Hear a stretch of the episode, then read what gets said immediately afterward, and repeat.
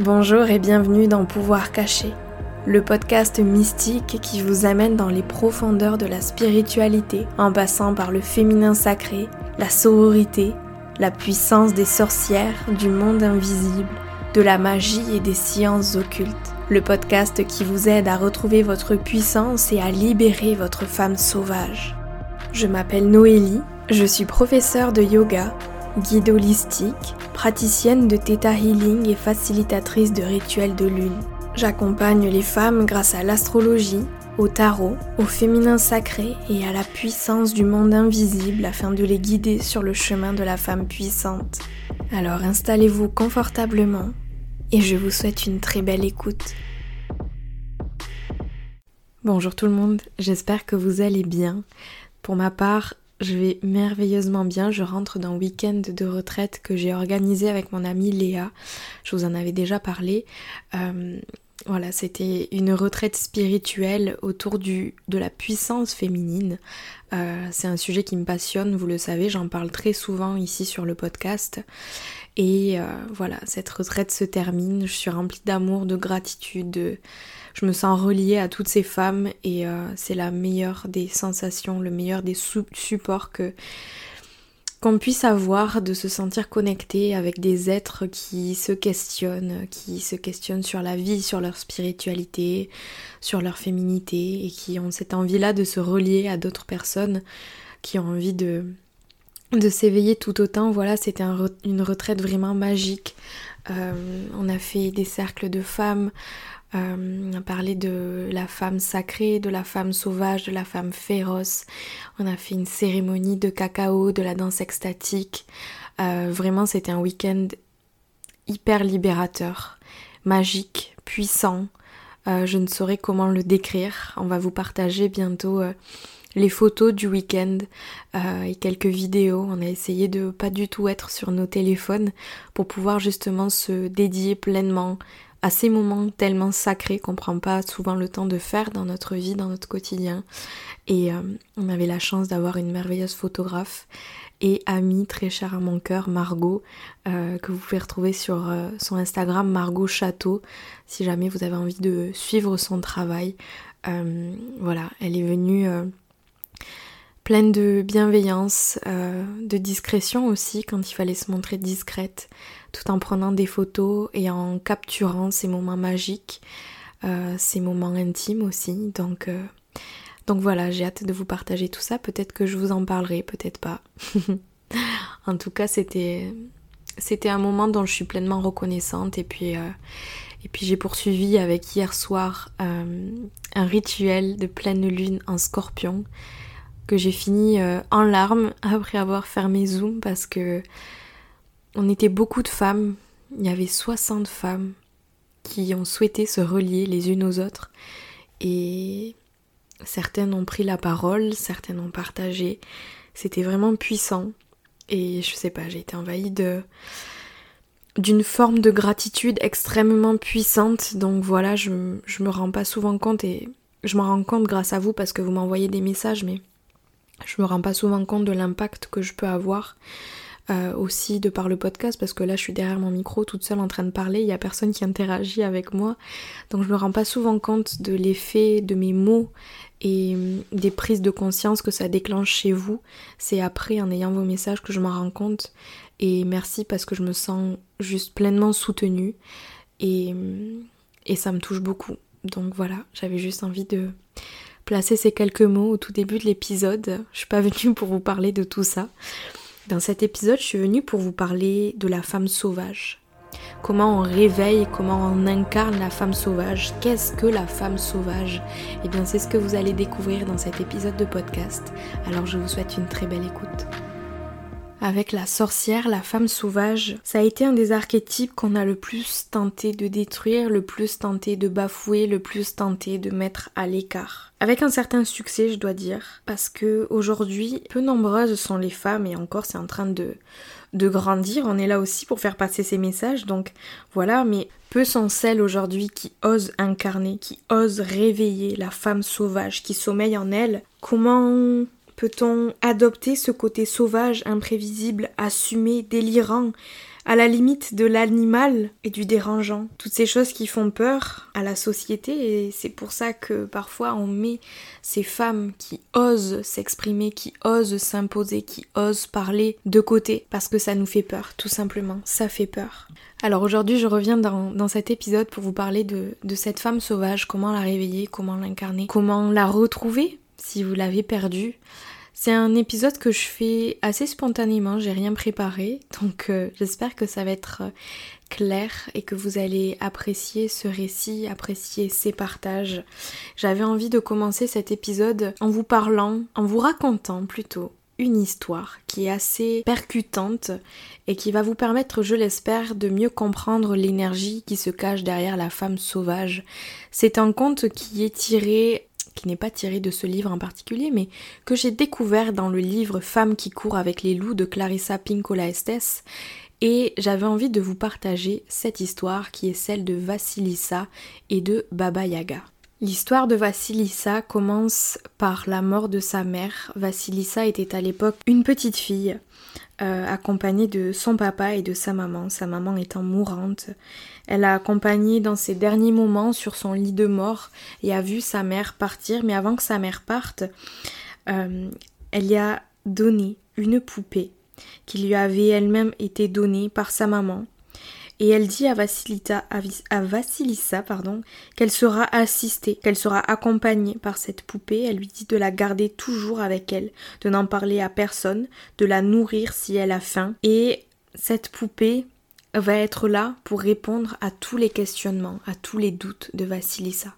Lorsque la maman de Vasilissa meurt, son papa trouve une autre compagne euh, qui a elle-même deux filles, deux jeunes filles, et c'est un petit peu à l'image euh, de l'histoire de Cendrillon, la vilaine marâtre qui va faire des horreurs à Vasilissa, qui ne va pas du tout être gentille et qui va monter la tête de ses propres filles contre Vasilissa.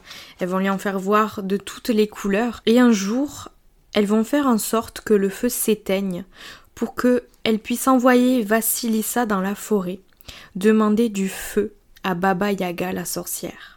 Elles se disent que quand elle sera devant la Yaga, la vieille la tuera et la mangera. Elles avaient donc derrière cette intention d'éteindre le feu, l'intention de voir mourir Vasilissa, de lui faire du mal. Alors quand Vasilissa revient et voit que le feu est éteint, elle est surprise, elle demande ce qu'il s'est passé, elle demande comment elles vont pouvoir s'éclairer, comment elles vont pouvoir préparer le repas. Et alors la marâtre la traite d'idiote et lui dit qu'elle voit bien qu'il n'y a plus de feu dans la maison et qu'elle va devoir elle-même aller dans les bois pour aller chercher du feu auprès de Baba Yaga la sorcière. Alors la petite Vasilissa, un petit peu innocemment, dit que c'est bon, qu'elle va aller chercher le feu. Elle s'enfuit donc dans les bois, alors que les bois s'assombrissent. Mais dans son cheminement dans cette forêt, dans cette obscurité, Vasilissa s'est servie de sa petite poupée, la poupée que sa maman lui avait donnée. Elle lui demandait si elle devait aller à gauche, à droite, et la poupée lui indiquait oui ou non, ou alors elle lui disait par ici ou encore par là. Vasilissa lui donnait un petit peu de son pain, elle la nourrissait, et elle la laissait la guider par ce qui émanait d'elle. Dans cette forêt, elle vit un homme vêtu de blanc, monté sur un cheval blanc, et le jour se pointa.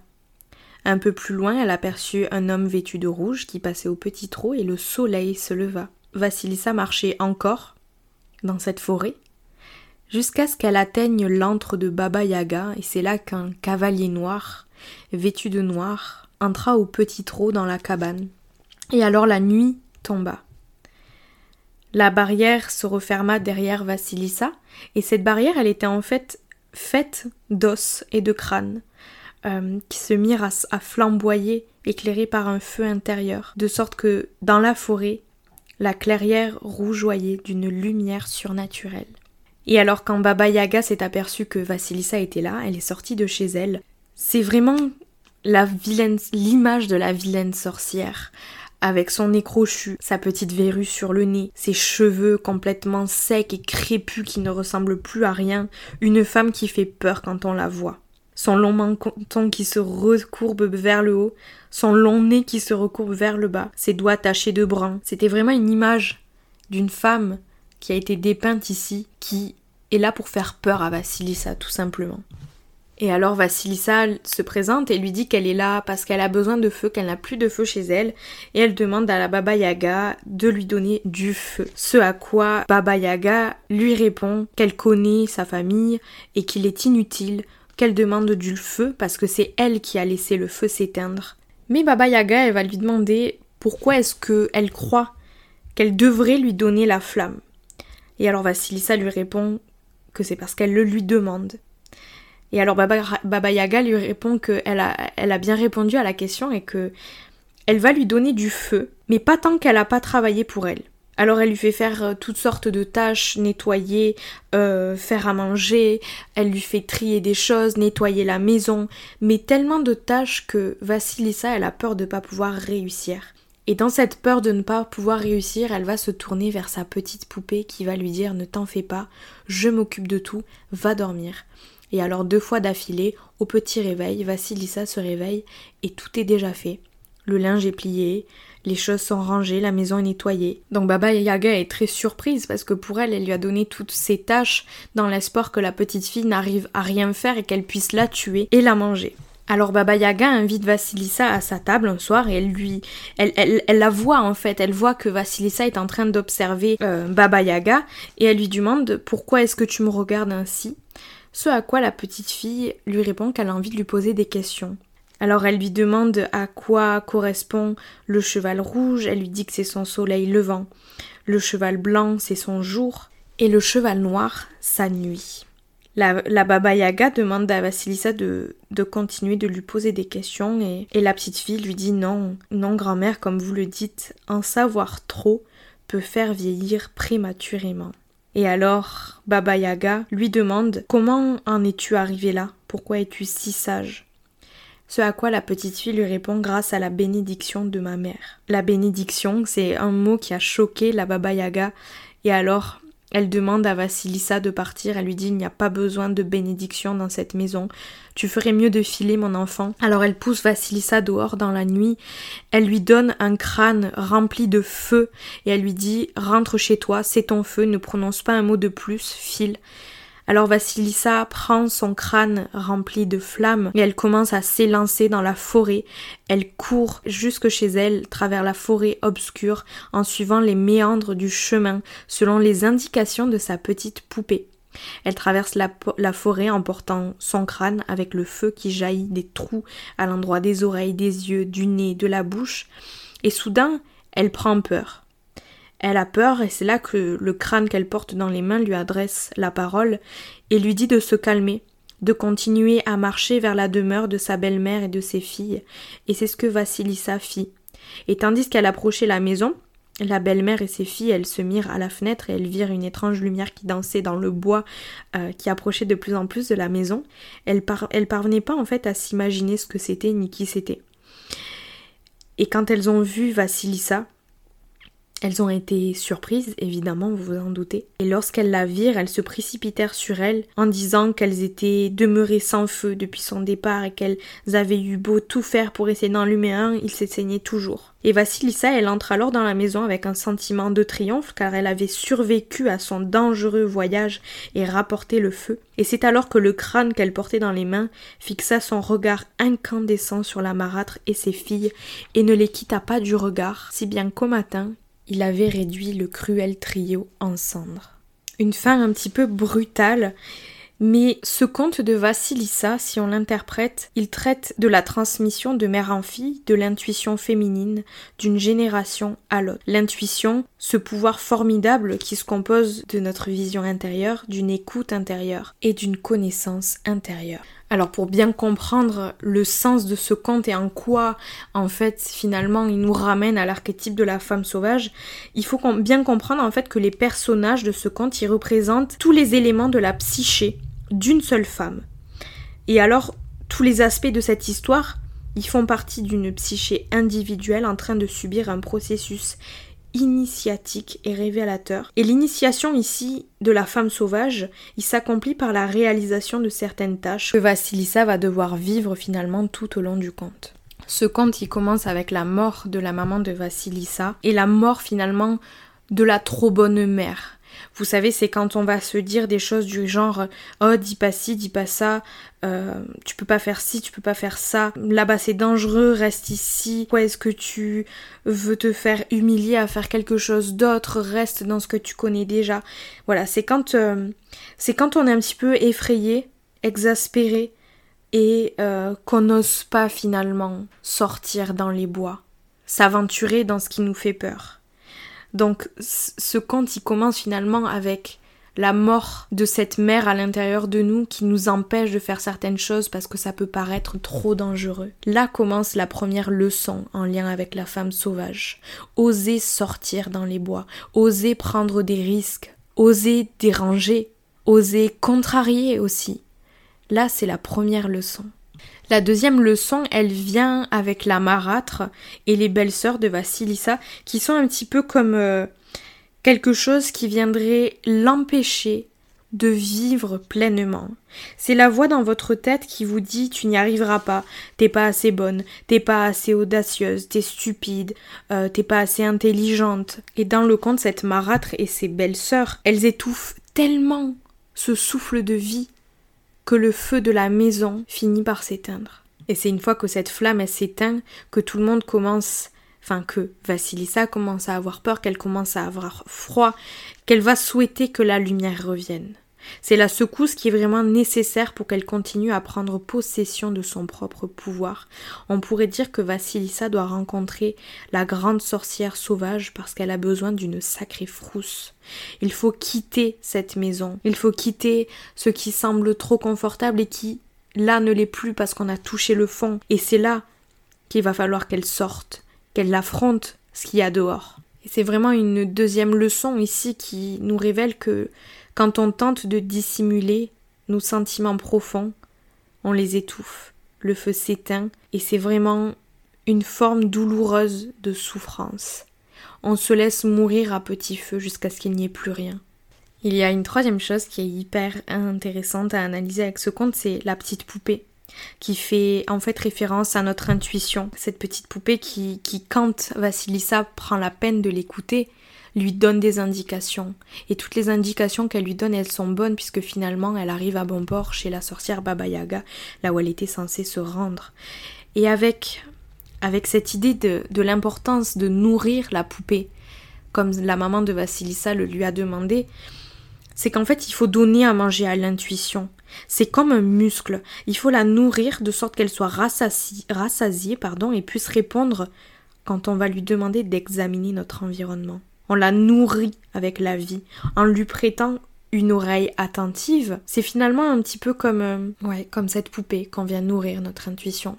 Plus on la nourrit, plus elle nous donne des indications qui sont justes. Moins on la nourrit, moins on l'écoute et moins elle va nous en donner, plus on va se perdre dans les méandres de cette forêt obscure qui nous entoure tout autour de nous. Et aujourd'hui, combien de femmes ont dit que elles auraient dû écouter leur intuition? Qu'elles sentaient qu'elles ne devraient pas faire ceci, cela, mais qu'elles n'ont pas écouté, elles l'ont fait quand même. C'est vraiment avec cette troisième leçon-là important de se rendre compte de l'intuition, du pouvoir de l'intuition et comment cette intuition va pouvoir vous guider lorsque vous-même vous vous sentez un petit peu trop perdu. Puis vient Baba Yaga, la sorcière, et même si elle fait peur, même si elle effraie, même si elle menace, elle se montre toujours juste avec Vassilissa. Les attributs de Baba Yaga, c'est vraiment les principaux fondements de la psyché archétypale de la femme sauvage. Une force vitale, joyeuse, qui n'a pas peur finalement de faire peur, qui n'a pas peur d'être différente, qui n'a pas peur de déranger, de secouer, de faire du bruit. Le terme sorcière, tout comme le terme sauvage, J'aime beaucoup les, les associer et ils ont fini, aujourd'hui plus trop, mais ils ont eu tendance à avoir une connotation assez péjorative. Mais avec, avec ce, avec ce conte-là, avec la Baba Yaga, on se rend bien compte que c'est finalement ce feu intérieur qui brûle la femme sauvage. C'est la femme qui a pas peur, qui a pas peur de faire ce qu'elle a envie de faire. La femme sauvage, elle est libre de faire, libre de dire et d'être ce qu'elle veut. C'est pourquoi elle est un petit peu considérée comme mauvaise, méchante ou tordue. En fait, il vaut mieux s'en éloigner et ne pas l'encourager parce qu'elle risque de faire du bruit, de, de, de, de déconstruire des choses qui sont déjà construites Et ça, ça fait peur parce que souvent, ce qu'on préfère, c'est rester dans notre zone de confort plutôt que de se remettre en question. Mais la femme sauvage, elle a pas peur. Elle a pas peur de bousculer les codes. La femme sauvage, elle est là pour dire, être ce qu'elle veut, avec qui elle veut, quand elle le veut, comme elle le veut, selon ses propres conditions. Et enfin, bien sûr, dans ce conte vient le crâne rempli de feu, qui est une autre représentation de l'intuition. Il ne blesse ni Baba Yaga ni Vasilissa d'ailleurs, vous vous rendez compte, mais il effectue un certain tri. Vasilissa, elle porte la flamme de la connaissance dans ses mains et elle possède des sens aigus. Elle peut voir, entendre, sentir, goûter les choses avec elle et elle a son propre soi avec elle qui est représenté par ce crâne qui la guide, par cette intuition qui va aussi permettre quand elle arrive chez elle de prendre conscience des aspects négatifs, des êtres négatifs, des événements négatifs du monde extérieur et prendre ainsi les mesures nécessaires. Ça va être là par exemple de réduire en cendres la belle famille de Vasilissa. C'est aussi prendre conscience du coup de la toxicité des événements, des situations, des personnes qui vous entourent et prendre le parti pris de s'en libérer, de s'en détacher pour pouvoir laisser votre feu intérieur briller de mille feux. Tous ces aspects, toutes ces leçons qu'on vient de voir, ce sont des choses qui caractérisent l'archétype de la femme sauvage. Et oubliez pas que cette femme, elle réside en chacune de nous, mais il faut faire le choix de la libérer. J'espère sincèrement que ce conte vous a fait prendre conscience de certaines choses et je vous conseille fortement d'aller le lire vous-même. Je vous l'ai résumé un petit peu euh, médiocrement, j'espère que c'était quand même plutôt clair. Alors je vous invite à lire euh, bah, ce livre par vous-même. Mais pour en revenir à la femme sauvage, chez plusieurs d'entre nous, chez, nombreuses d'entre nous, ce qui se passe, c'est que cette femme sauvage, cet archétype-là de la femme sauvage, il est déjà en nous, mais on l'emprisonne, on la barricade à l'intérieur, parce qu'elle peut faire peur, elle peut vous faire passer pour quelqu'un de différente. Alors on décide de l'enfermer. Et consciemment, si vous avez en fait envie de la libérer parce que c'est un archétype extrêmement puissant qui va vous permettre de vous incarner, d'assumer votre confiance en vous, de pas avoir peur de faire des choses que vous avez réellement envie de faire, des choses que vous crevez d'envie de faire. C'est vraiment cette idée-là aussi avec la femme sauvage. Cette idée aussi d'affirmer ses opinions, d'affirmer ses choix, d'affirmer ses désirs. Voilà, de pas avoir peur d'incarner tout simplement la femme qu'on a envie d'être. Mais pour ce faire, il va falloir que vous décidiez de la réveiller, de lui laisser plus d'espace en vous-même. Si vous avez envie de, commencer à, réveiller cet archétype de la femme sauvage, déjà je vous conseille de passer du temps en nature, de vous connecter à la nature qui vous entoure, de vous connecter à la cyclicité de la nature qui vous entoure. Commencez par des gestes pas trop compliqués pour bâtir doucement votre confiance. Euh, donc voilà, ça peut être passer du temps en nature, euh, danser de manière intuitive, de manière primitive. dans la femme sauvage, il y a le mot sauvage. Le mot sauvage qui se rattache directement à l'animalité qu'il y a en nous. Donc osez bouger comme vous avez envie de bouger. Osez aussi vous connecter à d'autres femmes, à parler à d'autres femmes. Créez-vous une meute autour de vous, une meute de femmes, une meute de louves qui va pouvoir œuvrer à réveiller cette énergie sacrée, cette énergie du féminin sauvage, du féminin féroce, qui est tellement important pour que la femme puisse s'affirmer dans cette société. La femme sauvage, elle ne se laisse dicter ce qu'elle doit être ou faire par personne d'autre qu'elle-même, alors souvenez-vous de cela. Elle comprend qu'elle seule a les réponses et elle accepte de les écouter. Elle accepte d'écouter son intuition, son, petit animal à l'intérieur d'elle, qui sait tout, surtout ce feu intérieur qu'il va falloir qu'elle nourrisse. Et cette femme sauvage, on peut pas la dompter. On ne peut pas la dresser pour agir comme on aimerait qu'elle agisse. On ne peut pas la forcer à prendre moins de place, à faire ce qu'on attend d'elle. On ne peut pas non plus la contrôler. Parce que la seule personne à avoir le pouvoir de faire ça, c'est elle-même. Et elle ne remet ce pouvoir entre les mains de personne d'autre qu'elle. Donc voilà, depuis qu'on est tout petit, on nous apprend à, à prendre le chemin le plus sécuritaire, à y rester. Même dans les histoires et les contes de fées, on nous raconte euh, des terribles choses qui arrivent aux enfants, surtout euh, aux petites filles. Euh, pensez à, tous les dessins animés Disney, du moins les plus anciens. je pense à Cendrillon, je pense aux petits chaperons rouges aussi, qui ne tiennent pas compte finalement de ce qu'on leur dit et qui sortent des sentiers battus et à qui il va arriver des choses horribles. Donc déjà, c'est une première image euh, qu'on nous donne quand on est tout petit que si on sort de ces sentiers battus, si on n'écoute pas ce qu'on nous dit, ben il va nous arriver des choses horribles. Mais tout ça, c'est de la grosse connerie, c'est de la grosse merde. Je vous parle vraiment là comme, euh, comme j'aurais aimé qu'on me parle et comme euh, je pense qu'il est important de parler. Tout ça, c'est du bullshit en fait. Tout ça c'est du bullshit, il n'y a personne d'autre que vous qui devriez avoir le pouvoir de vous dire quoi faire, comment le faire, que dire, que ne pas dire. C'est vous c'est votre vie et c'est pas en restant justement sur ce chemin que vous connaissez, sur les sentiers battus, en restant dans des cases que vous allez évoluer. Vous êtes dans cette vie pour vivre votre vie, vous n'êtes pas là pour vivre la vie de quelqu'un d'autre. Donc n'ayez pas peur de dire merde, n'ayez pas peur d'envoyer chier les gens, c'est votre vie, votre vie à vous. Alors ne remettez ce pouvoir entre les mains de personne d'autre. Moi je le vois aussi avec euh, de nombreuses décisions que j'ai prises dans ma propre vie, euh, notamment d'arrêter mes grandes études en droit. Euh, je, m'imaginais devenir avocate parce que c'était l'image et l'envie des autres en fait que j'avais envie de satisfaire. Et puis finalement ben non c'est pas du tout ça que j'ai envie de faire.